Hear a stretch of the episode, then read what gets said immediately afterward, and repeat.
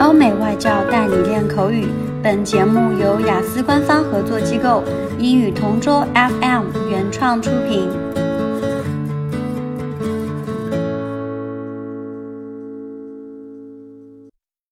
This is the English Partner Topic Answers recording.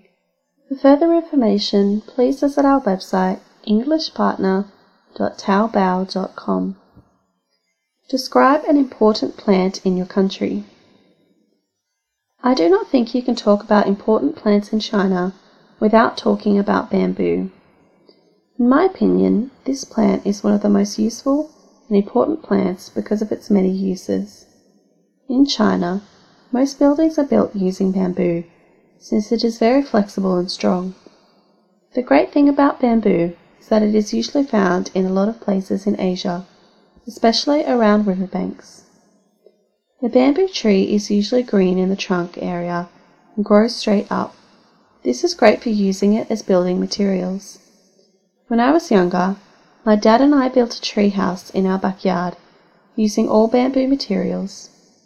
I remember that it was so easy to build since bamboo is quite versatile and cheap.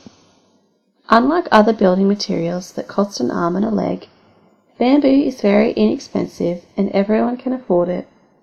It is also a famous material in building furniture because it can be bent but will not easily break. The bamboo tree is not only used for construction, but it is also known to be a great ingredient in many dishes. My favorite dish is sauteed bamboo shoots on rice. I remember this dish since it was always prepared by my sister whenever my mum would ask her to cook, since it's the only dish she knows how to cook. Even until now, when we have family events, we all enjoy her famous dish. It would be quite difficult to find another plant as versatile and as useful as the bamboo plant. OK，今天的口语话题就到这里啦。